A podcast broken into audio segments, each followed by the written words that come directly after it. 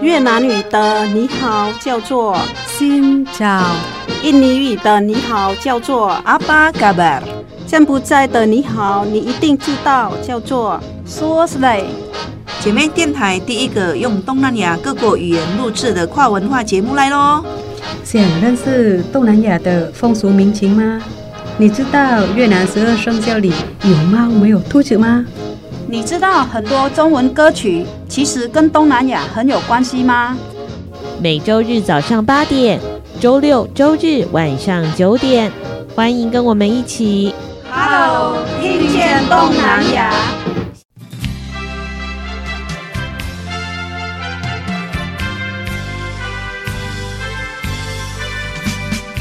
各位听众朋友，大家好，欢迎收听 Hello，听见东南亚。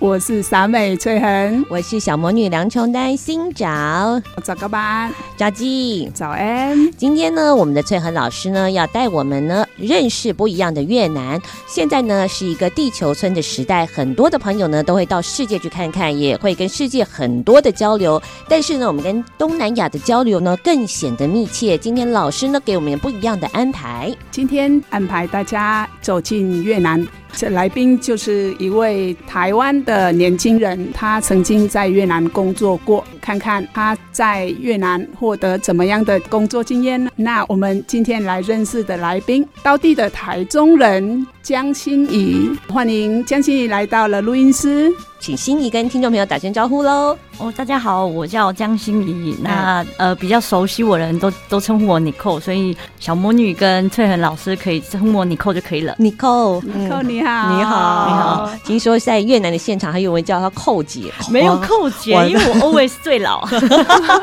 啊，对，越南很重视辈分，对不对？对，我们就是越南人都很重视辈分，所以呢，应该岁数没有很大，他们也是会叫姐姐，像那个翠。老师他只有大我几个月，我还是要叫他吉吉，没错，吉航。那他们会叫你什么？吉扣？呃，没有。好，那我们来认识一下心怡啊。心怡曾经在越南工作过多久的时间？呃，我在越南工作两年，两年的时间。他其实差不多，我们可以讲年纪吗？七年级生嘛，对不对？七年级生。应该是可以用粤语跟听众朋友打一声招呼，好吗？哦，应该可以哦，可以哦。新早，呃，现在已经粤文忘了差不多了，因为其实我已经回来台湾差不多五五六年的时间了，哦，那蛮久的。对，但是就是某嗨吧还是懂的。嗨吧，某嗨吧又是喝酒的时候，喝酒的时候，然后打招呼是新早，新早，然后坐计程车的时候跟司机说“大西的长猫猫”，就是快快快快快快叫他直走这样子。我的名字一。多一拉一啊，浪费而并用海浪，就是我这个是我大概目前记住说我在平阳工作两年没了，我的越文能力只到这里，不错了，不错了，不错不错，有很多字我听不懂，所以可见他的越南文比我好。好，来认识一下这位道地的台湾人，但是他曾经在越南工作。心怡本来是是优格的朋友。哦，我们曾经访问过一位台湾的年轻干部优格，那他跟今天的心仪呢是朋友。哦。欣怡跟佑格是同样的一间公司，所以因为是访问了佑格，才认识了欣怡。对，我们也很想知道不同的台湾干部呢，他们在越南会不会看到不一样的事情，或者经历过不一样的人生的观察跟经验。好，所以我们今天有心怡来到的节目节目现场。欣怡跟优格是从年轻的国中的时候，优格家是有做鞋厂的。从国中他就会想说他要去国外工作。那我想问你，那时候是怎么样原因，所以想要到国外的工作呢？应该是说，我就是呃小时候都一直觉得说我不会在台中就是过完我的一生。所以其实我大学的时候，其实我就他到台北工作了。然后到台北之后，我就在台北。读书工作了大概七八年之后，发现我好像需要去吸收一下不同的养分，所以我那时候就上一零四去找看有没有一个不是讲中文的国家的工作，所以我第一个就把中国大陆排掉了，找了东南亚、泰国、印尼，然后就找各式各样完全不设限，然后刚好鞋厂就找我去面试，嗯，然后我就上了鞋厂的工作，所以也是一个完全未知的。那那时候大概在二零一五年的时候，一五年的时候，就是那时候去到那边，那其实以一般的父母来说，他都还是会觉得越南非常的落后，然后有感觉蛮荒之地或什么的。可是对我来说，我就觉得。不去看你，你怎么会知道说那个地方有不是你想象这样？也许这个国家已经是进步非常多的。嗯，那所以我就没有自己设限，然后但是我有告诉自己说，哦，去了两年到三年就差不多要回来台湾了。嗯，对。那我以当时也没有考虑到去澳洲打工啊，也没有考虑到要去呃什么加拿大打工，因为我不想要了只有劳力工作换取金钱，我想要的是我可以增加经验，也许可能。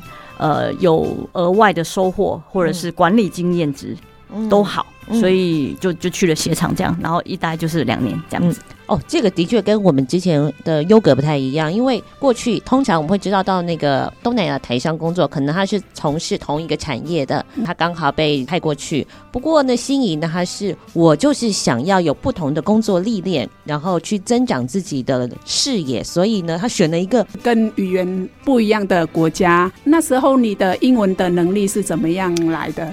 哦，英文的能力是在其实，在台湾的时候。我就有慢慢的增进英文自己的能力，因为其实，在台北工作七八年，我一直都在海运的产业工作，所以其实一直都会跟进出口贸易上，一直跟国外的代理有联系。本来就知道说英文是必须具备的技能啦，就是一个沟通的工具。所以那时候在鞋厂面试的时候，其实他也是会有稍微的英文的，就是面试，然后大概知道，因为我之后主要会去做采购，那采购的组员都是讲英文的，当时我也不会越南文，所以就只能先用英文跟他们沟通。所以语文当时我去的时候已经呃不是太大的考量原因，可能就是先适应文化，先适应不同的。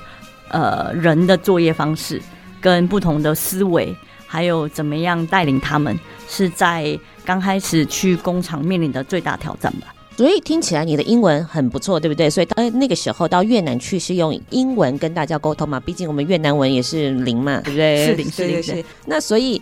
你在跟他们沟通的过程，我刚刚好像听到他们当地的朋友，他们的英文也很厉害啊。是的，是的，嗯，就是呃，因为在鞋厂工作有分两个部分，就是办公室的工作是文员的工作，嗯，所以他们大部分都是大学毕业，嗯，所以基本上基础的，你要说我英文很好，但是如果我用英很好的英文。反而他们听不懂，所以其实就是大家共同听得懂的文字，去了解说我们双方需求，我需要他在什么时间点完成他采购、下单、联系供应商的工作，那我达到我需要的报表，可能就。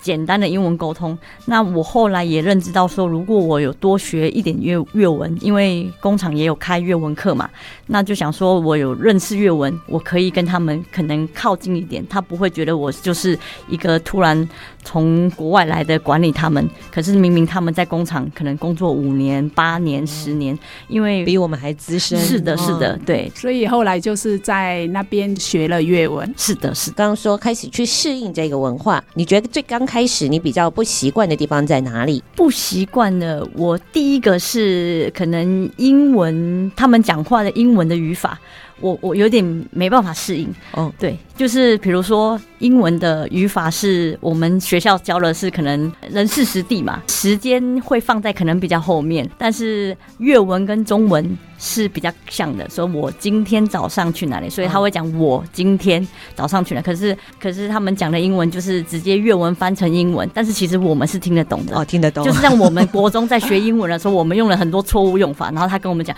突然就哎、欸，对我听得懂。I today went to the movies 啊、呃，之类之类，大概是这样。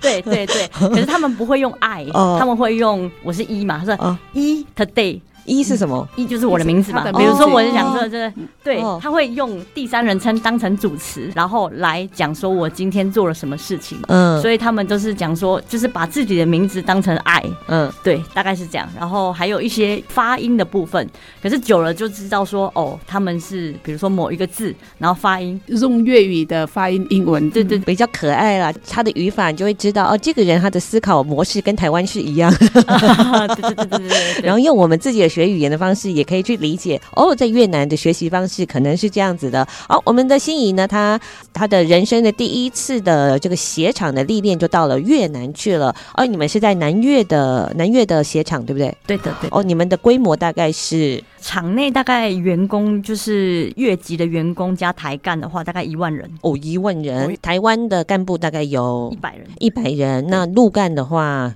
陆干的话可能也呃，应该是外干差不多一百人呐、啊。那主要是可能二八比吧，陆干可能一一半一半。因为大部分的鞋厂，好，我想大部分鞋厂其实是陆干比台干还多。嗯，可是因为我们。就是我们这间公司的鞋厂的老板，他觉得还是要比较多台干来管理这个，毕竟是台湾人的工厂，所以感觉听起来一万人很多。可是如果跟，因为我们是鞋厂，当时是比较小家的，可是如果是跟真正大家的保什么的公司比起来的话，他们一厂是大概三万到五万人，嗯，所以这样比起来，你就知道说，哦，其实我们规模好像没有那么大，嗯，对对对对对。可是以台湾的两百人工厂跟一万人工厂比起来。还算是真的蛮多了，下班的时候就演唱会散会，真的真的，演唱会散会的路口很可怕。呃，不过不过鞋厂不是常常都会加班吗？呃，其实现场是不太会加班的，就是七点半上班，四点半下班，所以四点半下班之后，外面就自动会有菜市场在外面。哦，好可爱哦！对对对对对，就是。外面的路就是菜市场，然后员工会在外面买菜买买，然后回家煮饭。哦，原来是这样子啊！哎、哦欸，你们平常在越南的上班的模式也是这样，就是早上七点半上班，四点半就下班了。应该这样算是工厂，太方便了，出去即是市场。好，在今天节目当中呢，我们要跟着呃曾经在越南工作过的心仪呢，前往越南看看当地我们台湾的青年朋友在越南的生活的样貌，还有他们在越南学习到什么不一样的一些经验。稍微休息一下，再回到我们的 Hello，听见东南亚。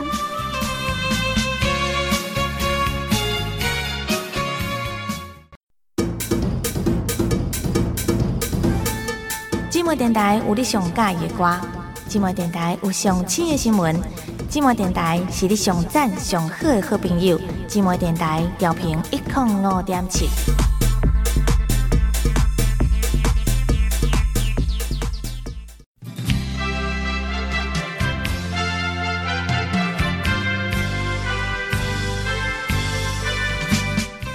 继续回到的是 Hello，听见东南亚。今天呢，我们的来宾呢是曾经在越南工作过的采购江心怡。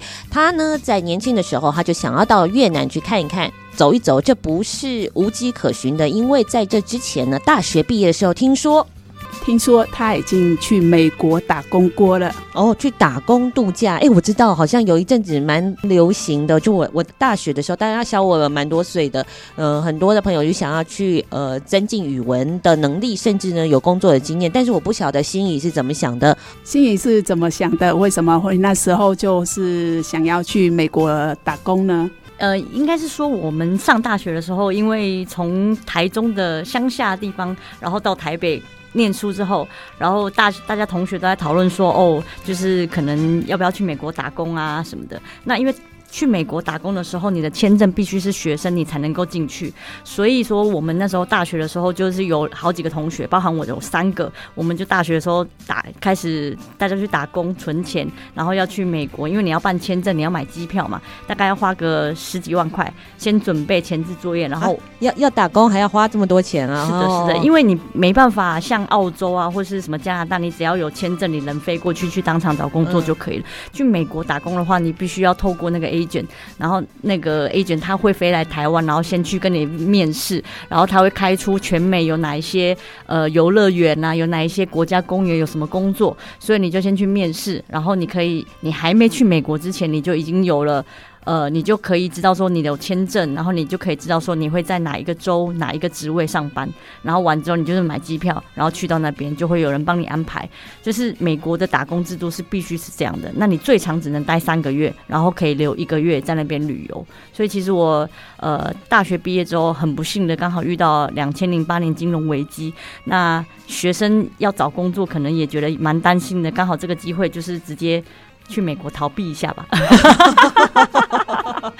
就是去美国了，呃，四个月，就是打工三个月，然后之后把那时候存的钱就在美国玩，因为小时候大家都有一个美国梦嘛。嗯，对我，我小时候也是曾经有美国梦的人。嗯嗯，对对，美美国梦是怎么样的？美国梦是。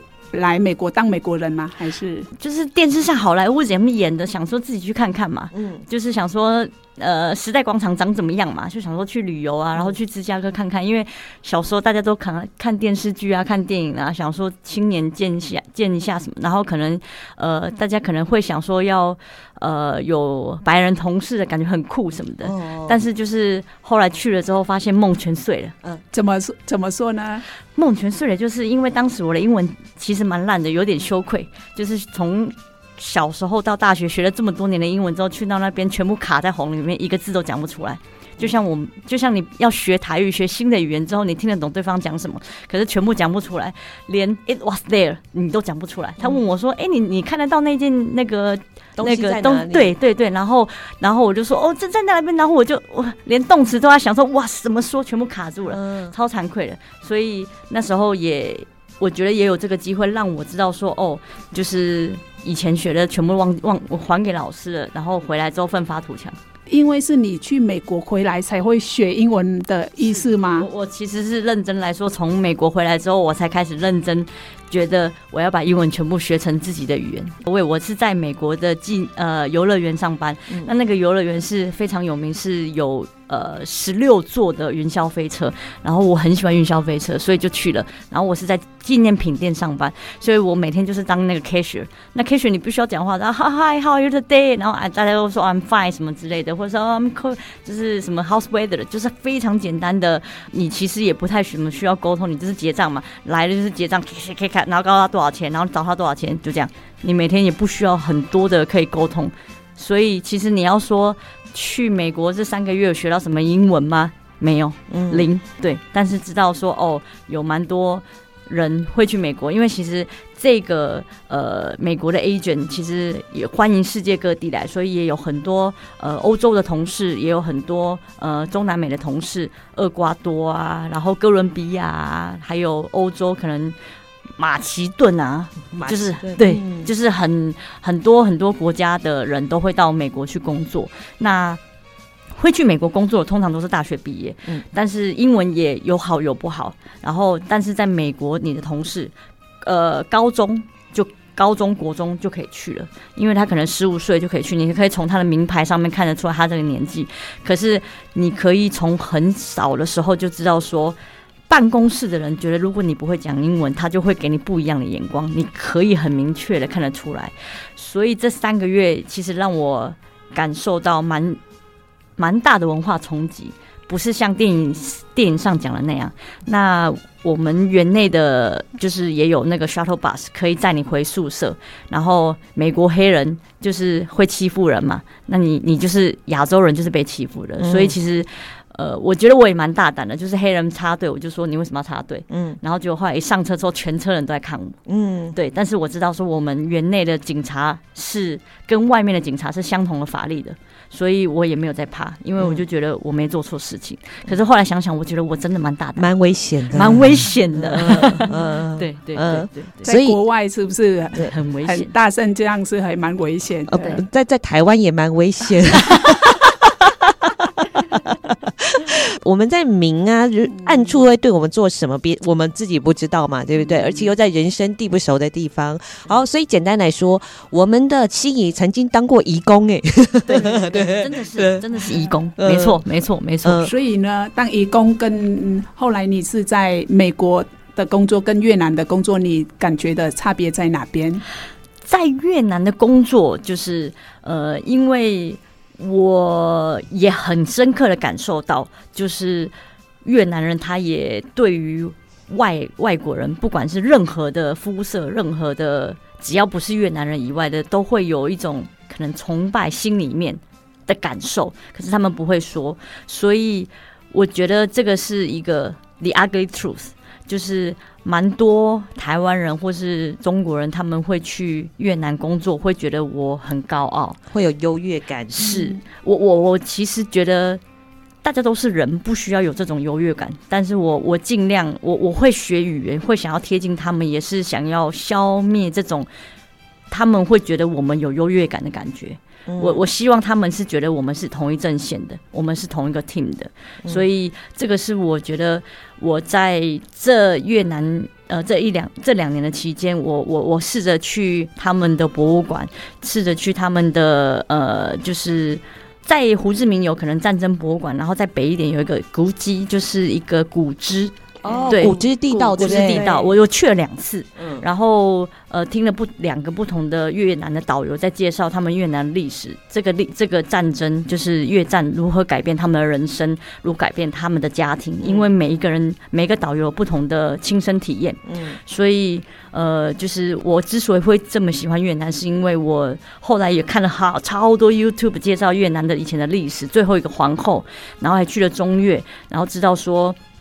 为什么这么多人会姓？呃，有一个姓阮吗？姓阮，对。为什么会这么多人姓阮？是因为有一个朝代的那个皇帝，为了不要让人民想起前面那个朝，全部全国改姓阮。嗯，所以你根本不知道会不会同姓结婚。因为那时候就很多很多好奇，没有我的组员在跟我聊天说，你周周末去什么？然后我就说我去哪里，然后我告诉他我说什么，他说。我很惊讶，你为什么要读这么多？我说这样我还可以知道你们就是就是多了解你们一些些嘛。然后这样子你就会觉得说，我我帮你多做一些事情。嗯，对我我会我希望是这样子啦。所以我就在周末的时呃，就是假期的时候，如果没有回台湾，我就把越南从北到南全部玩透透了。嗯，这个是有另外一个喜欢越南的原因了。在越南，你去了哪里？如果从北开始算的话。北的话，我有去最有名的是哈龙北嘛，嗯、就是下龙湾，湾对，然后去了，呃，下龙湾我还自己去的，因为是我自己的毕业旅行，就是那时候我已经要离开、哦、回台湾，要回台湾之前的毕业旅行，我就自己自己去了哈龙贝，因为他那边的游艇真的是很厉害。很厉害，就是你把它想象你在欧洲，但是但是它是呃很高级的游艇，因为我就是我给我自己奢华之旅，我订了个五星的 cruise，嗯，然后我就是。呃，大部分大家都会在船上住一天，可是我自己在船上住了两天，然后就是那个自己加入别人的，因为很多外国人会上船嘛，然后就是那个呃服务生就会说，就是会他特别介绍我说，哦，今天的来宾是跟是昨天继续住的，然后就认识不同的人。我会觉得旅游也蛮现实的，如果你去参加比较高级的游艇，你就会遇到可能比较有钱的外国人。有钱的当地人，啊、对不同的不同的，对对对，感觉感觉不一样。但是我为了要住游艇，我前天住了大概八块钱的背包客栈。对 对对，就感受非常的强烈。对对对，后来也也有去了那个往左边一点，是去了那个呃苗族那个地方，就是有少数著名那个沙巴吗？沙巴对，也去了沙巴。对，然后坐了卧铺火车去了沙巴，然后看到就是呃，因为中国跟越南有交界之处，所以其实蛮多文化是跟呃中国的南方是蛮相近的。嗯。对，然后还有。再往南一点，也有去了，就是中越，中越我也去了两次，就是有惠安，然后有惠安呃惠安，然后去了巴拿 hill，就是巴拿山，嗯，巴拿山，对，然后还有去了呃岘港，然后再往南一点也去了红沙丘啊，红沙丘叫做是有很大的沙滩的，很美的沙滩，对对对，那那个地方那个地名叫什么？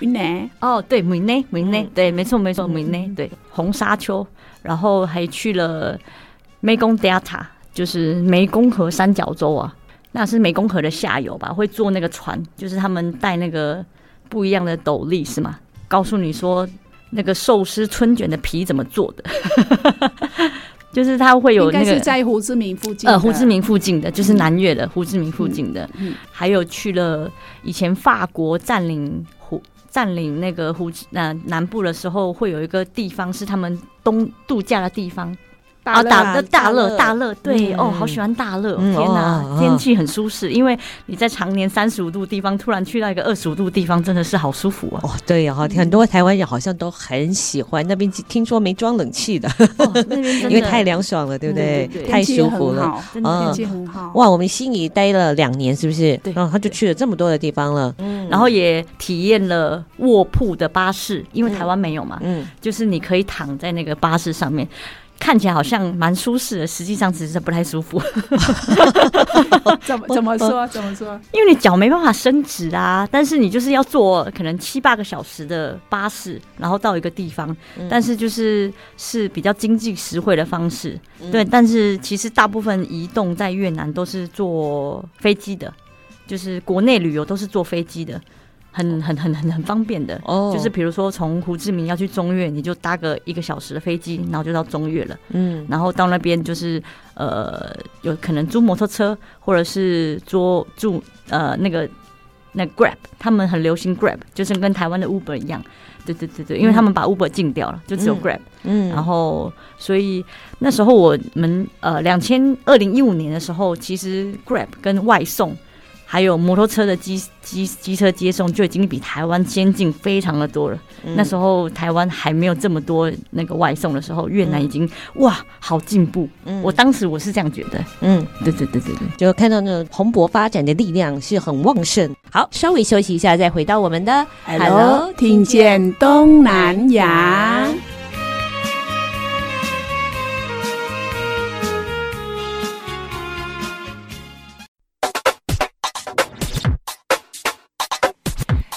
你上喜欢的歌，遮有上新的新闻，你上赞上嗨好朋友，今麦电台调频一零五点七。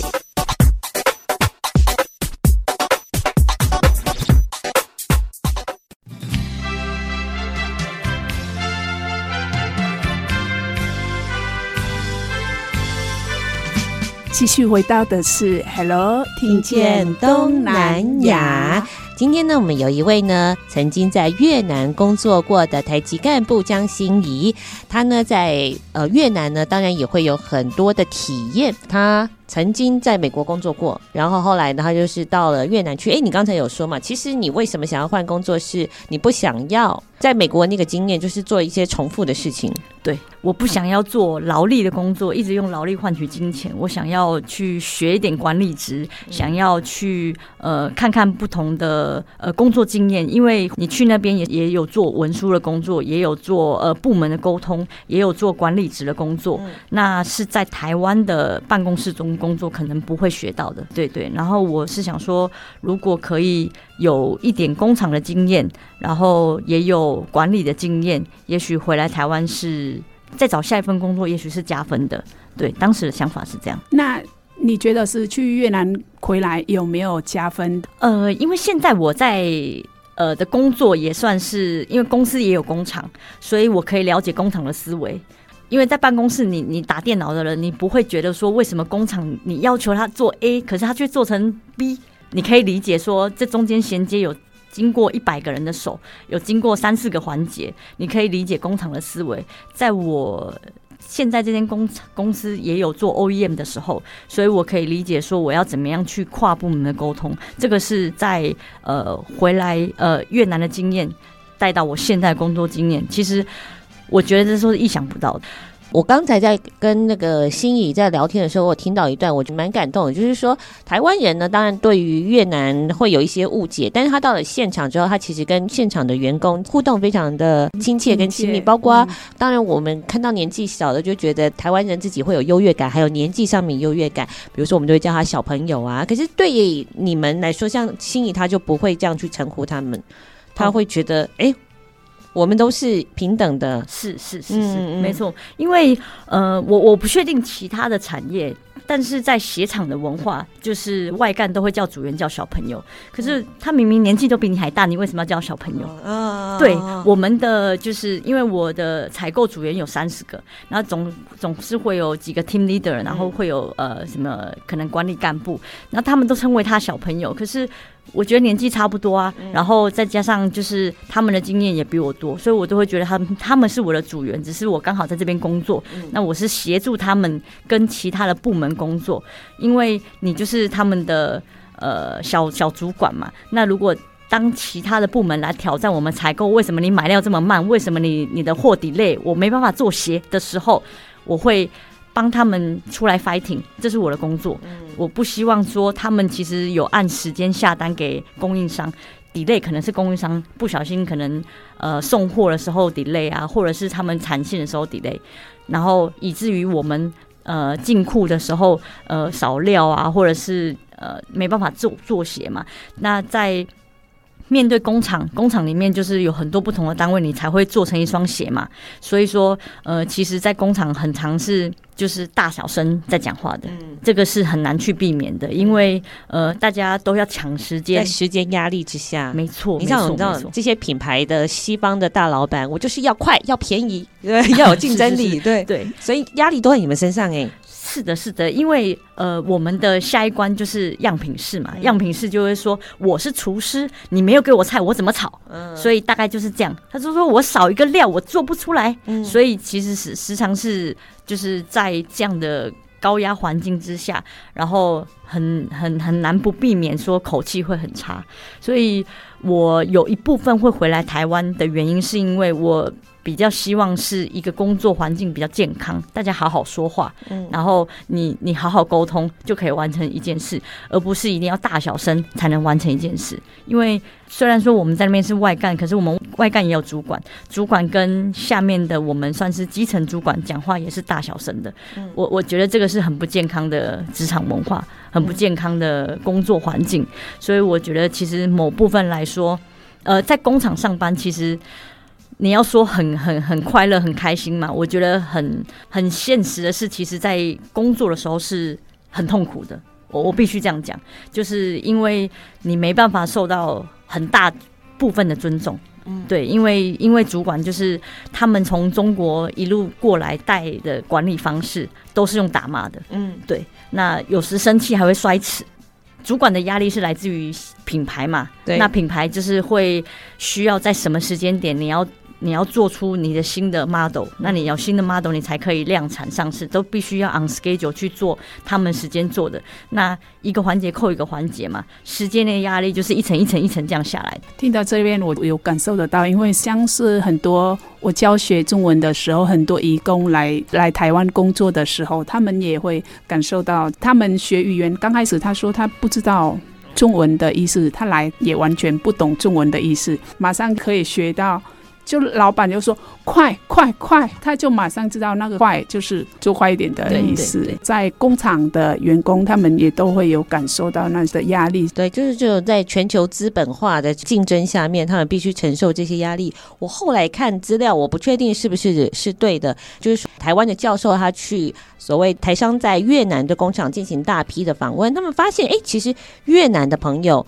他们不太习惯这种所谓的打骂式的教育，因为跟我们的社会养成是有关系的。因为在越南，我记得，像翠恒老师都说，他小时候他们妈妈是不骂人的。我妈妈没有在骂脏话的，我我妈不会骂脏话的。我来台湾开始是说脏话的时候，就是学台湾的脏话，我其实说不出来。在很久，就是在台湾久了的时候，跟身边的人，我才会骂得出来，不然我没办法骂得出来。所以在工厂上面，这个骂人的文化其实是不太符合越南从小到大的这个社会学习。我突然才有一些警悟，哦，原来是这样子的。当台商或者是陆商用他们习惯的方式去强压在这种资本主义竞争呢，因为西方品牌的要求嘛，我必须要快好。哦，又便宜，那所以呢，这些员工他们看他们可能很错愕，但是他又必须完成这些工作的时候，对他们来说一定会有很多，不管是在情绪上面的哦，或者是在意志上面等等等等等的点点点。不过，我想再跟心怡再聊一下，就是说我们很多人很容易对越南有一些误解嘛。你在跟他们这些么近距离的相处之下，你有没有发现什么？你觉得台湾人最容易有的误解是什么？其实不是很确定。其他人对越南的误解是怎么样？但是我先从我父母不谅解，就是我父母他会说，你为什么要去越南？就是因为大部分的长辈，呃，像现在我是七年级嘛，呃的爸爸妈妈大部分都六十几岁，那六十几岁他会觉得说，你在台北工作好好的，为什么要去一个那么远的地方？那你要去国外工作，那我又看不到你，所以我的方式是，其实越不了解的地方，呃，应该是说你会害怕，表示你不了解。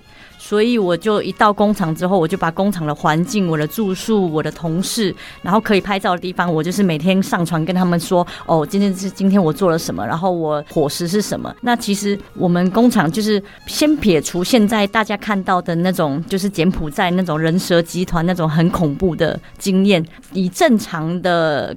公司来说，就是其实他们会给员工就是很好的伙食，因为老板们也会知道说大家会有思乡之情嘛，所以其实我们餐厅的阿姨也都会帮我们煮很多很多台湾的食物，我们每个礼拜都可以吃到台湾的牛肉面，所以其实，在工作衔接上来说，就是没有什么太大的隔阂。那这个是首先先打开了父母他们觉得越南很恐怖，越南很恐怖啊，然后越南很落后啊什么的的想法之后，他们就放下心来了。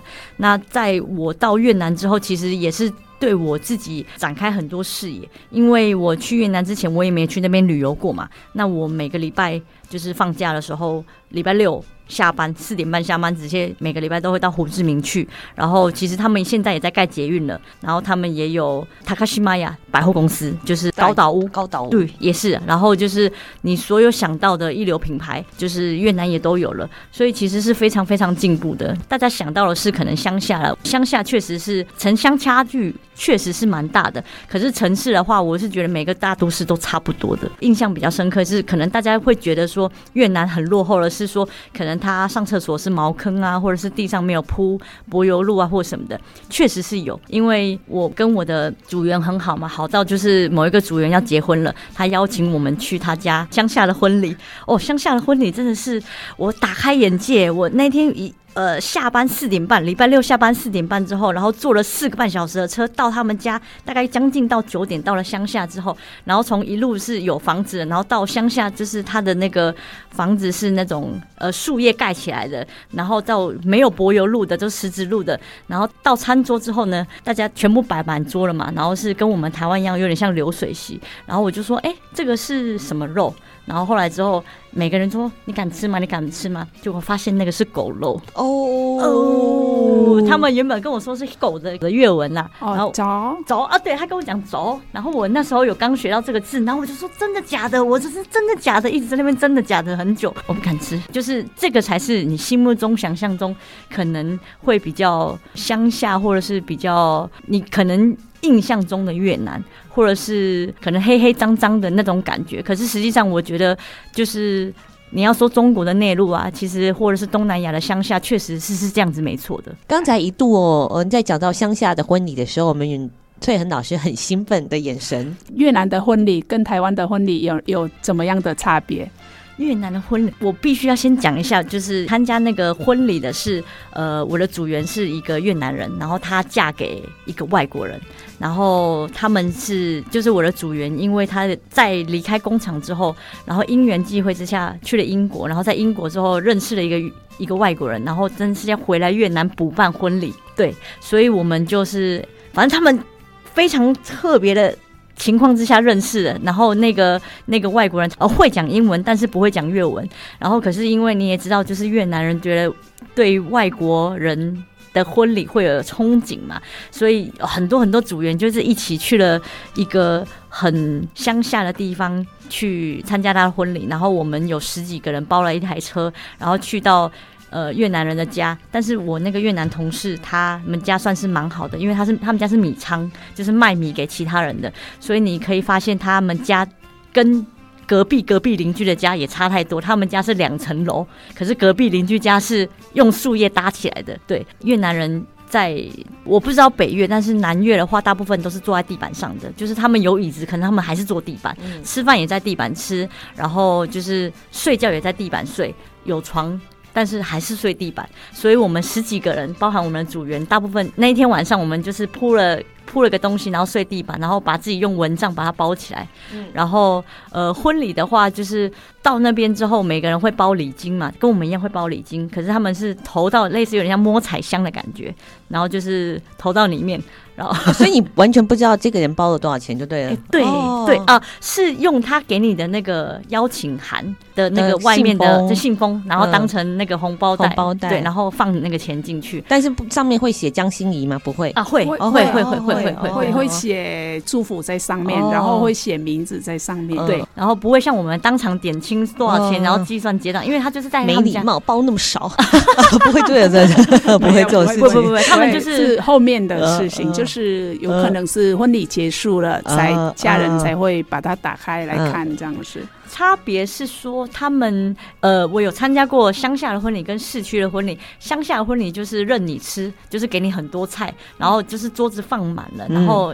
呃，我要说南越就是很热，但是还是很爱吃火锅，嗯、所以就是有我我我觉得火锅真的非常好吃。嗯、他们的牛肉锅加上他们的那类似米线吧，就是加到汤里面，哦，哦，超级好吃。嗯、对，就是我觉得我最想念越南的是越南的料理，任何超级喜欢，我好喜欢越南的料理。我如果假设可以再回去越南玩的话，一定是工厂外面的河粉。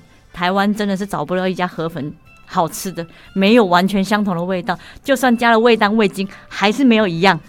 真的，你去过越南，你吃过越南的当地的河粉，你真的是念念不忘。真的念念不忘，因为是你回来台湾，你完全找不到那个味道，完全找不到。对，完全。但是板米可以。就是那个本米，本米对，面包，面包，法国面包在台湾，在台中有一家，真的非常好吃。哦。我今天太赶了，不然我本来我本来的计划是我要先开车去台湾大道那边帮你们买两条板米，然后再南下到这边来。怎么那么幸福啊？你现在就可以回去了。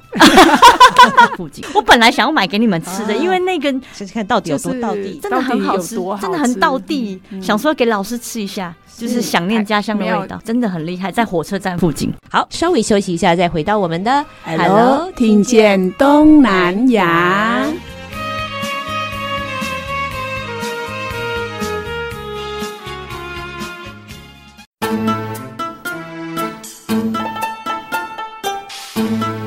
查某耐巧，无人敢介绍。姊妹电台 FM 一零五点七。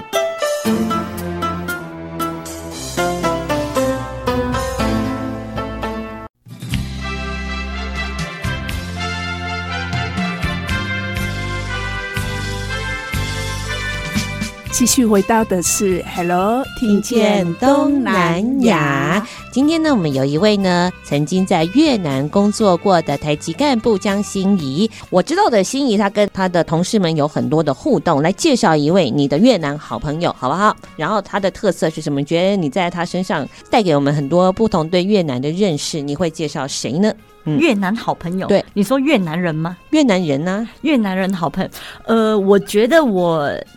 没有跟一个特别好，但是就是因为我我我就像我说的，我们那时候有三十个组员，嗯，然后我跟我另外一个男生同事是不同的小主管，就是他高我一阶，然后但是我们都是互相管理这三十个人的，嗯，然后他叫 Jimmy，然后他就说，因为管理其实你要带薪嘛，所以本来大部分人都是喜欢 Jimmy，因为我是后来的人。然后之后已经到了快要离开的时候，就会说 Team Jimmy 跟 Team Nicole 的人谁比较多？结果我喜欢我的人比喜欢 Jimmy 的多。Team 就是喜欢哦，Team Team 就是 Team A 跟 Team B 嘛，就是我就是 Nicole 这个 Team 的人是比较多的。嗯，然后多到就是我的组员，甚至呃，我后来回来台湾之后，有两个组员特别喜欢台湾，也蛮喜欢我的，所以他们存钱来台湾来台北找我玩。天哪，对他们。你知道越南的月薪文员的话，可能如果我没记错，大概是薪水一万多块台币，换算成台币。可他们要来台湾玩五天四夜，可能要花个三万块。嗯，对。可是他们还要吃喝生活，所以他们是就是非常节俭，可能中午吃泡面，然后吃的非常简单，就是为了来台湾玩。你知道那个我有多感动吗？真的，真的，就是有那两个组员，就是呃，我很喜欢他们，然后他们也非常帮我。嗯，然后我其实很常告诉我的组员说。因为他们很爱在上班的时候吃东西，然后我我我我其实不介意，但是我我是希望说你们把事情做完，两点嗑瓜子没关系，给你嗑，但是就是把事情做完，时间效率自己管理。我觉得细节的东西你们自己去安排，可是把事情做完做好，这才是我想要的，这是我告诉他们的，因为我觉得就是每个人会花的时间点做是不一样的嘛。后来之后，我发现很多人就是上班做完之后，每个人都在念中文，一整排哎，一整排在学中文，然后自己去自费去找那个大陆老师，然后超多人都会学中文，因为他们也想跟我讲话。我学粤文，然后我的组员学中文，这是我对他们的影响。然后也蛮多人就是开始学中文，然后就是问我说：“哎，尼可，我讲的这个对不对？”然后我就说：“哦，对对。”可是他们大部分都是跟大陆老师学，那因为他们都学简体字嘛。可是我觉得，就是你只要有愿意踏出去多认识，因为你你有多一个语言，就可以多认识不同的文化。有好几个组员都是，我觉得互相互相影响啦。那刚刚其中有一个比较特别的是，就是我的组员是你很很明显的看得出来，他是他是 T。就是短头发的，在越南是非常少的。然后她是女生，她是女生，可是她是也喜欢女生，她是喜欢女生的。对，然后她特别喜欢来找我，因为我很常跟他们聊天，就是说，因为我是不是那种越南的大部分的女生会喜欢的类型，因为越南喜欢的就像翠恒老师那种长直发。很女生样子的是经典，他们会喜欢的女生类型。嗯、那像我就是大拉拉的，然后又短头发，嗯、然后又就是看起来又很很男性化。他可能以为你跟他是一样喜欢女生，没有，开玩笑的，开玩笑的，开玩笑，开玩笑。对，但是然后又又他们就说：“你扣，你如果来我家的时候，你不能戴这么多耳洞，我妈妈可能会不开心。”哦，对的那种保守的。的的的思维，大家觉得女生就要这样子，长头发、漂漂亮亮的、文文静静的，没错没错没错。然后又不能够要又不能够染很奇怪的头发的颜色，哦、就是他们的标准的审美观。对，所以你就可以知道说，一个短头发的女生在一个三十个标准越南女性的 team 里面是有多突出的。那她特别喜欢来跟我聊天，那我我我时常会跟她说你。不用觉得说你你跟别人有什么不同，对，你就做自己就好了。然后他有一天突然跟我讲说：“哎、欸，你你扣，因为那时候二零一五年嘛，一一五年一六年，台湾刚对刚通过同性呃婚姻的那个同，同性婚姻合合法化，没错。然后那时候他就突然来跟我讲说：‘哎、欸，你扣，我看到新闻说你们台湾通过了，就是可以之后可以结婚。嗯’然后我就说：‘对啊，就是我觉得台湾很幸运的是，我们对于接触呃少数少数的。’呃，人权特别注重。那我也跟他讲说，如果你有机会可以来台湾看看，就是也鼓励他。然后他有跟我说，他有一个女朋友是在我们你呃仓库里面工作，然后但是他不会讲英文。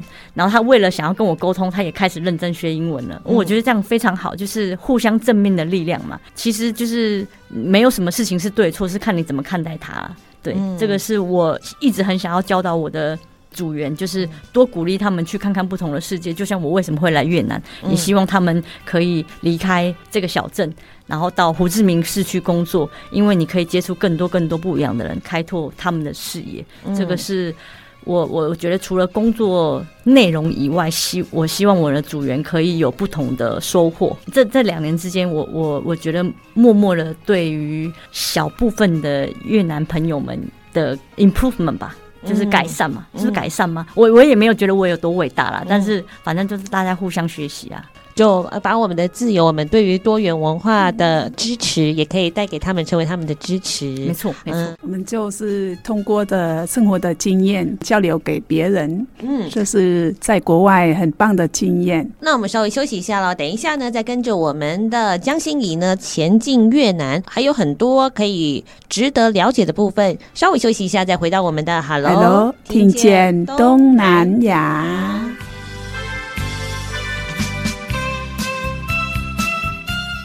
本集节目呢，因为时间的关系呢，将分上下两集播出。下个礼拜同一个时间，请继续收听我们的 Hello，听见东南亚。本节目由内政部新住民发展基金补助直播，让我们为新住民在台湾的认真努力喝彩加油。